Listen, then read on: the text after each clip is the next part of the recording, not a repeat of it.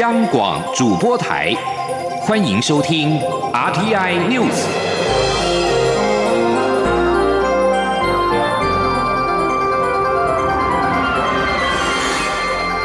听众朋友您好，欢迎收听这节央广主播台提供给您的 RTI News，我是张顺祥。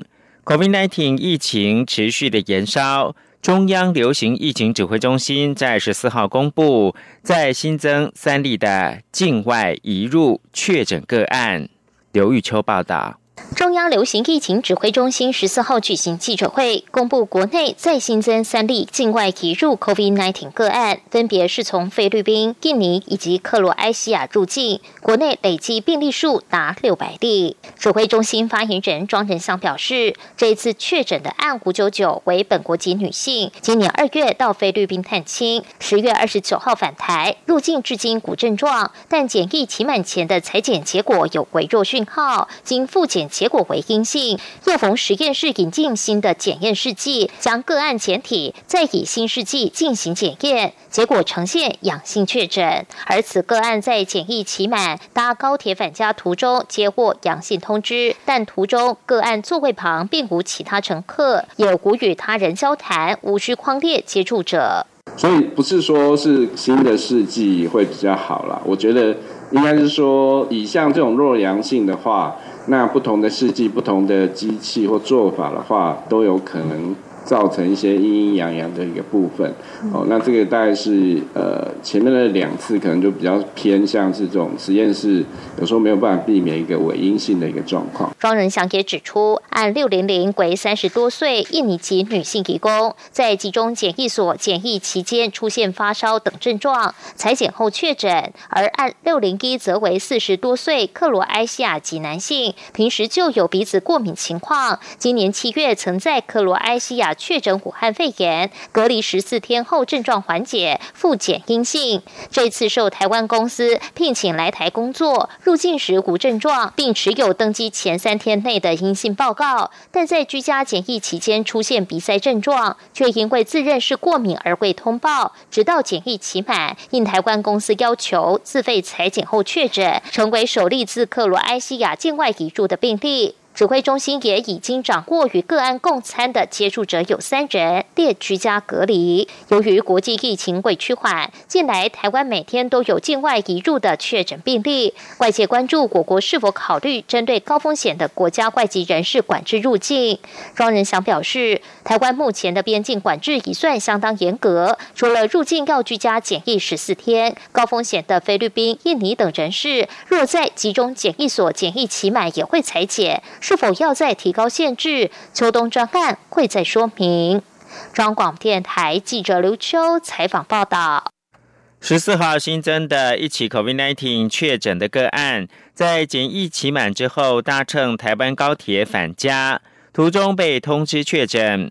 台湾高铁强调，列车跟旅客的行程、起气站都已经全面消毒。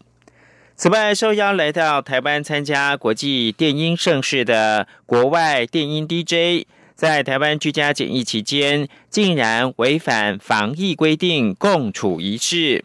指挥中心表示，经过台北市卫生局、警方介入了解之后，违规群聚证据明显，才罚每个人新台币一万元。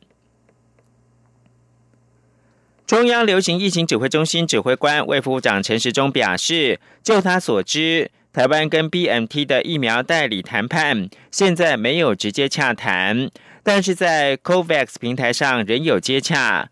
至于未来是否可能开放国人自费施打 COVID-19 疫苗，陈时中表示，如果民众有个人的需求，又不在公费施打的范围之内，就需要自费。王维婷报道。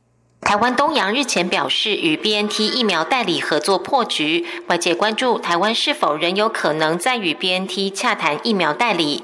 中央流行疫情指挥中心指挥官卫福部长陈时中十四号出席二零二零国际生医智能加速器计划颁奖活动，受访时表示，就他所知，台湾与 BNT 现在并没有直接洽谈，但是在 COVAX 仍有接洽。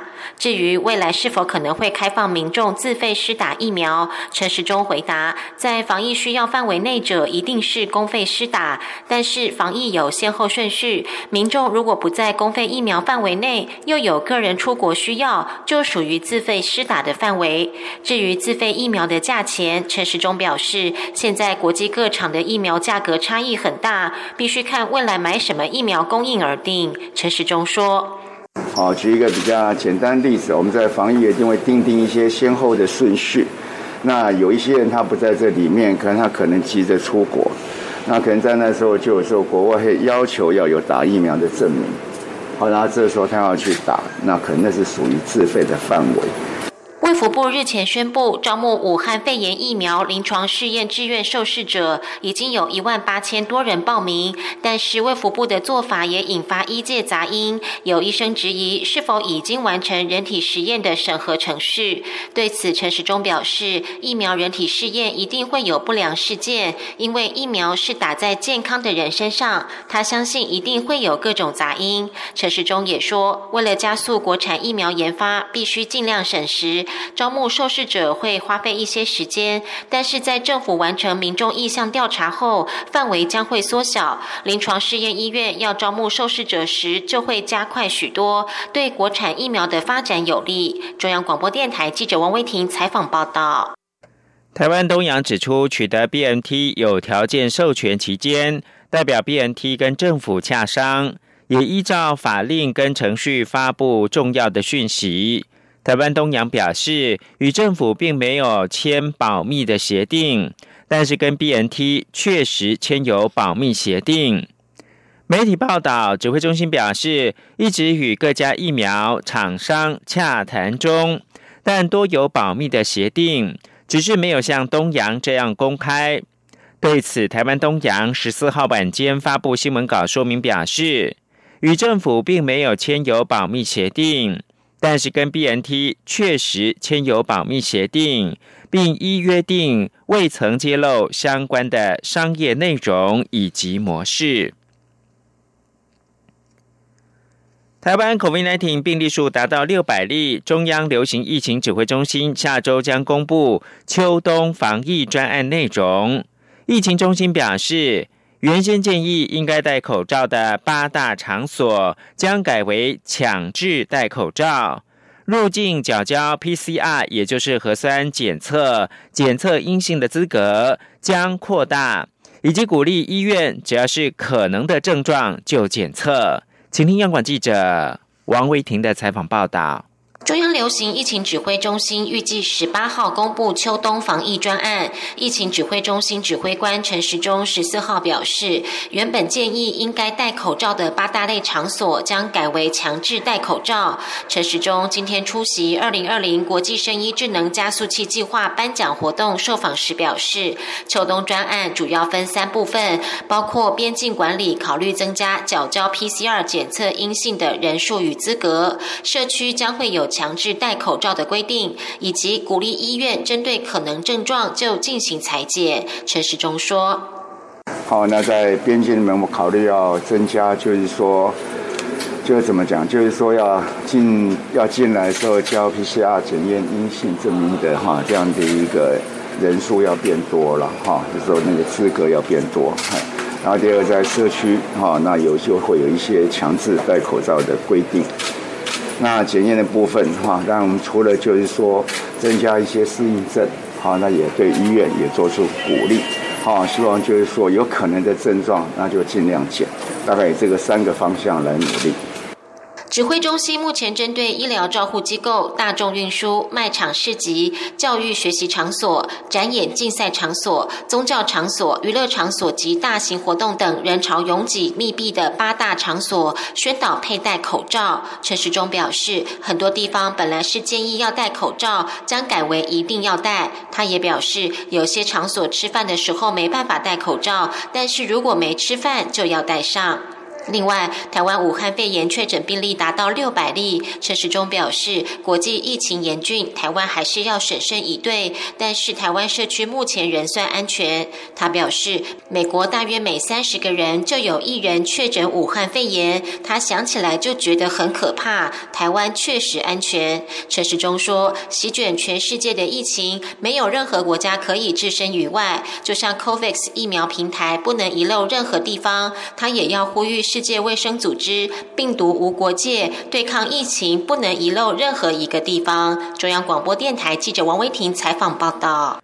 COVID-19 国际疫情还没有趋缓，副总统赖清德出席台湾医学会年会开幕典礼时表示：“革命尚未成功，同志仍需努力。”虽然台湾相对安全，但 COVID-19 疫情仍在世界各地如火如荼的蔓延，后续发展不得而知。希望站在第一线的医疗人员承担起守护国人的重责大任，而医院也要给医疗人员充分的保护。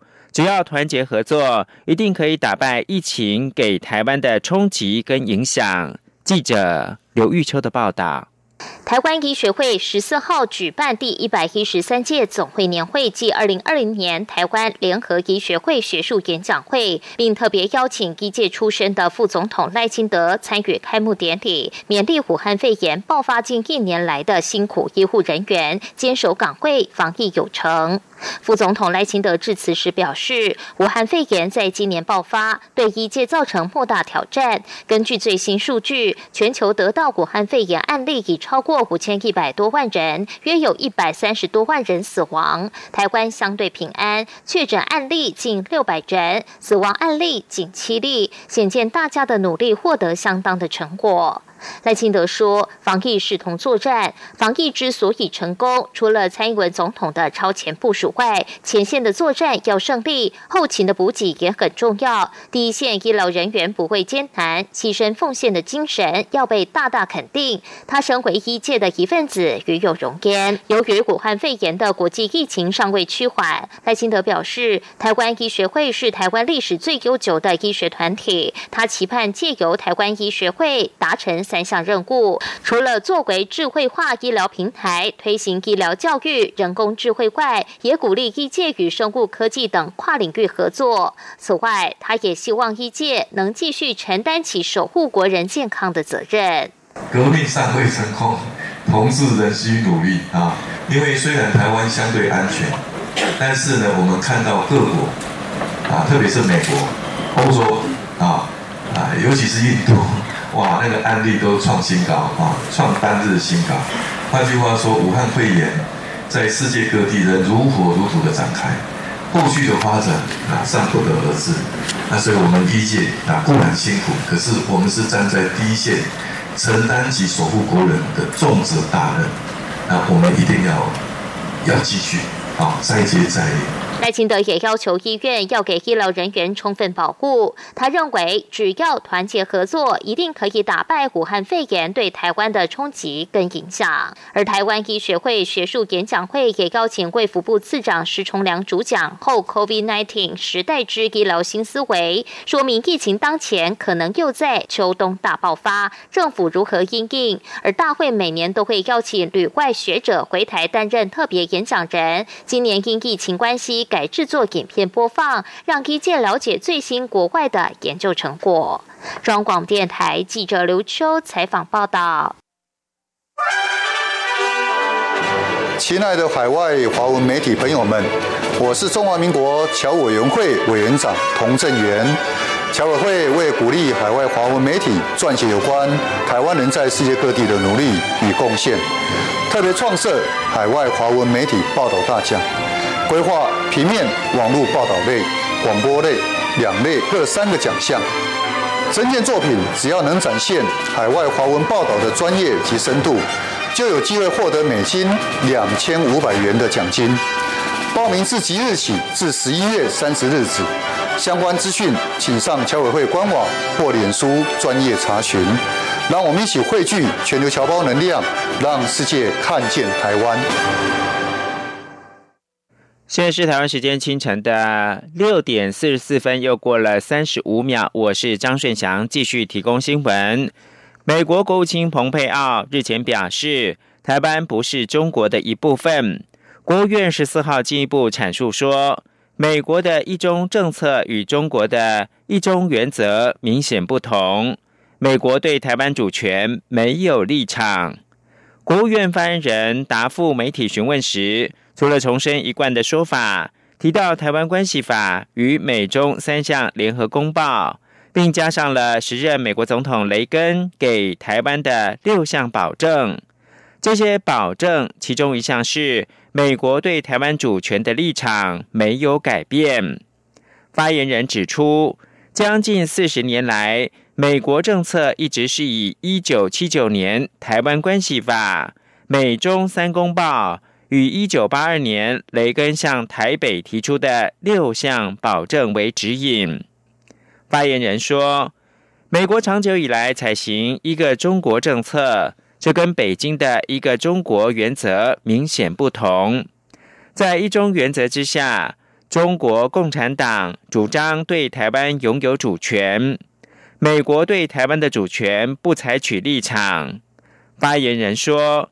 美国的根本利益在于台湾问题要以和平的方式解决，不使用胁迫手段，而且方式必须让两岸人民都能够接受，正如同北京所承诺。美国总统大选结果出炉，民主党的拜登确定取代共和党的川普入主白宫。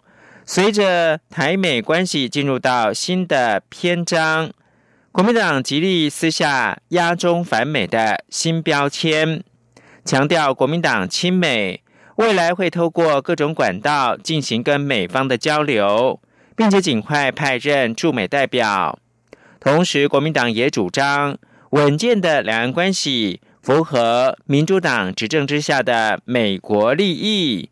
也对增进对美国关系有帮助。记者王维婷的专题报道。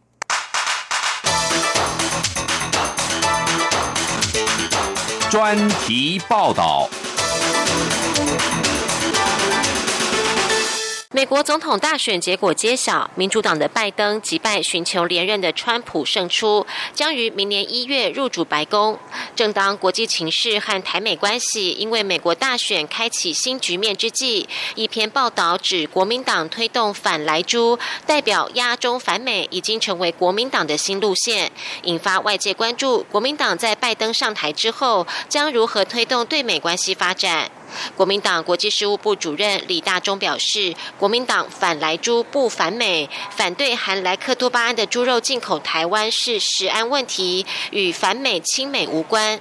况且，全世界有一百七十多个国家禁止进口莱猪，难道就是反美？所谓因为反对莱猪进口就是压中反美的逻辑根本不成立。李大中说：“这个莱猪的议题，无限上纲说反对莱猪进口。”就反对这个听起来是太牵强了，并不是在反美中，而是反对还有莱克多巴胺残留。国民党副秘书长黄奎博也表示，两国交往本来就是有取有舍。国民党在来猪议题上有所坚持，国民党同意美国很多做法，但是不同意开放来猪进口这一项。黄奎博说，国民党本来就有既定管道与美国政党交流，包括政党平台、智库、个人或者党籍退休负责对美事务的政务官的对美沟通管道，各层级各面向都保持沟通与互动。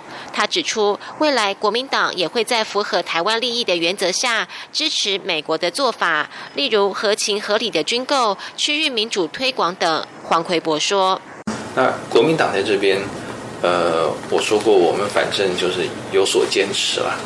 但有所坚持的时候，但我们大原则就是尽量可以跟美国在其他的方面方面，然后符合台湾利益之下，我们多所配合，任何方面，包括像我们在那个。”区域的民主推广啊，譬如说像我们跟这个美国的政党交流，所以我们因为不执政啊，所以我们不能靠在华府的这些什么官员宣扬国民党的观点，但我们反正就是能用的管道尽量用吧。呃，那其他包括像这个只要是合情合理的对美军购，我们也不会反对啊。国民党还没成功扭转选民对其亲中形象的观感，又面对压中反美的新标签紧黏不放。东海大学政治系副教授邱诗怡表示，国民党的政治精英一向亲美，但是目前亲美和中的路线，加上党内两岸买办的现象备受批评，使得国民党遭到撤走。国民党在美中两国间的立场还是受到许多质疑。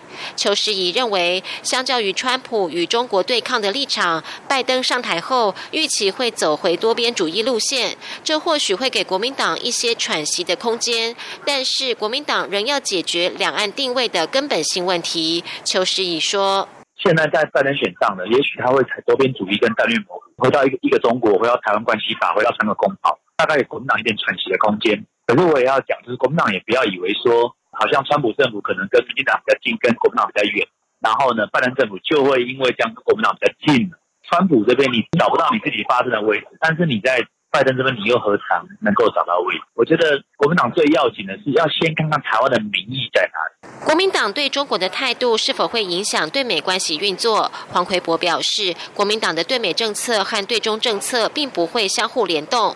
国民党内部虽有讨论是否用其他字眼取代亲美和中的“和”字，但是都没有定案。他表示，可以确定的是，国民党不存在反美的问题，且会稳健经营两岸关系，平衡维持美中台三边关系下的三组双边关系。为了反驳压中反美说，国民党主席江启臣在中常会发表公开谈话，批评这样的说法刻意抹红国民党，引发情绪对立。他说，国民党的立场很简单，那就是支持台美关系进一步深化合作和坚定亲美和中的路线。黄奎博解释，其实国民党的压中是压稳对中关系，历来民主党政府都欢迎国民党维持稳健的两岸关系，就是帮助民主党政府的对中外交，也是增。进对美关系的方式，他并不担心压中反美会进一步发酵。黄奎博说：“因为其实民主党他们欢迎国民党比较稳健的两岸关系的政策，觉得他的主流官员我听到或我知道的有不少都是这样的态度，就维持稳健的两岸关系，其实就等于是帮了民主党的对中外交。什么叫压中反美？没有反美这种问题啦。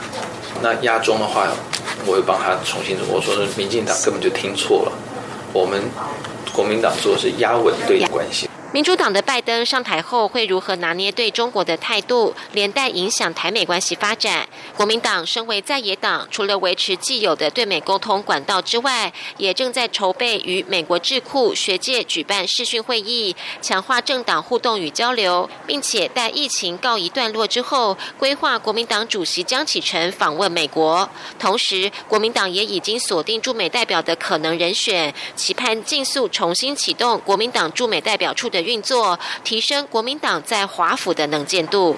中央广播电台记者王威婷专题报道。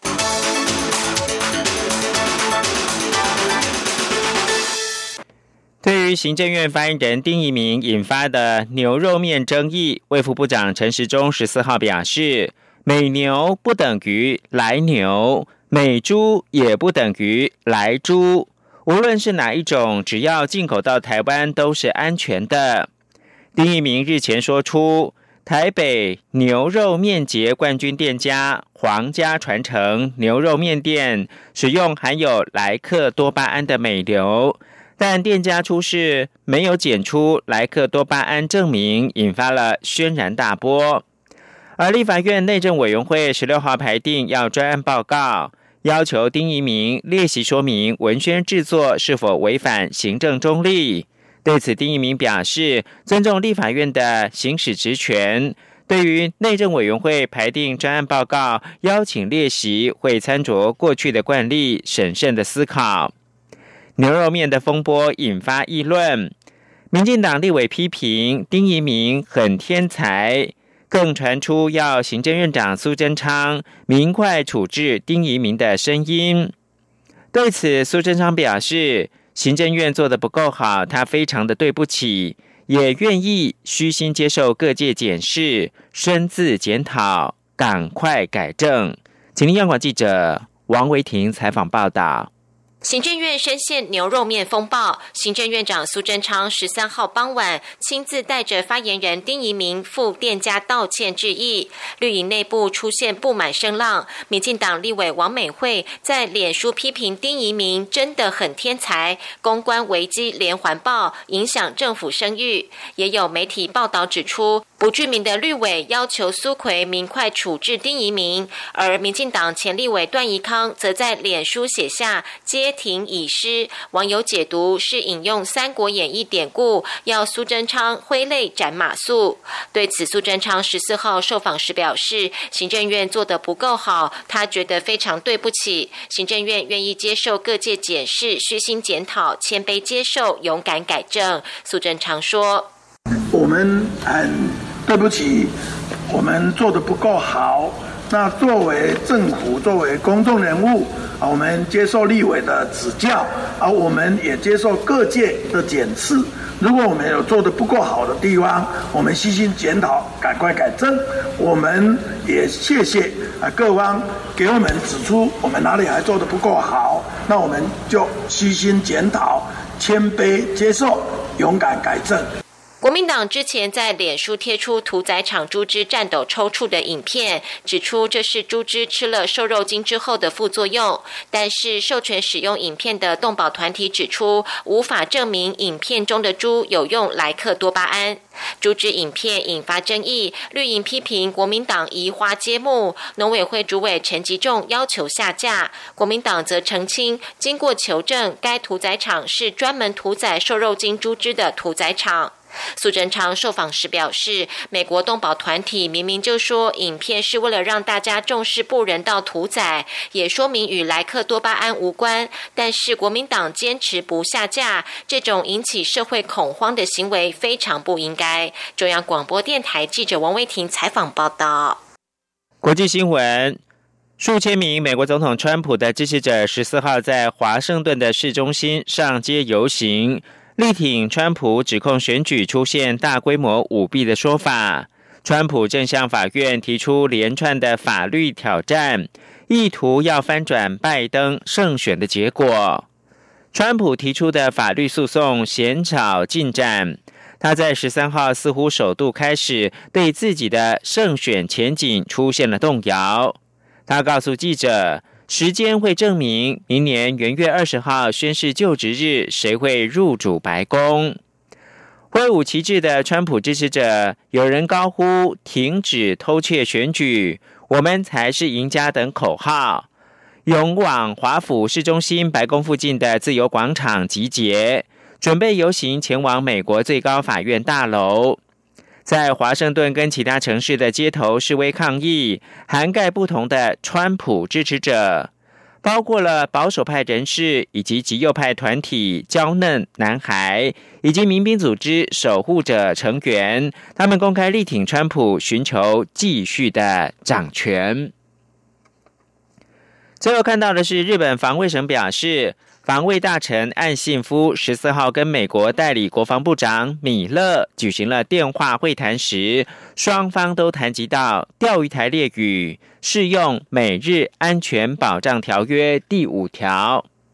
日本共同社报道，美国总统川普闪电的解聘国防部长艾斯培，改由米勒站代。在美方的提议之下，米勒跟岸信夫十四号上午举行电话会谈。针对涵盖东海、南海在内的印度太平洋地区的局势，以及北韩的局势，进行了意见交换。对于中国在东海、南海扩大军事，岸信夫在电话中表示反对以力量企图片面改变现状的情势。此外，岸信夫跟米勒都同意。钓鱼台列屿适用美日安全保障条约第五条，美国有协防的义务。以上新闻由张顺祥编辑播报。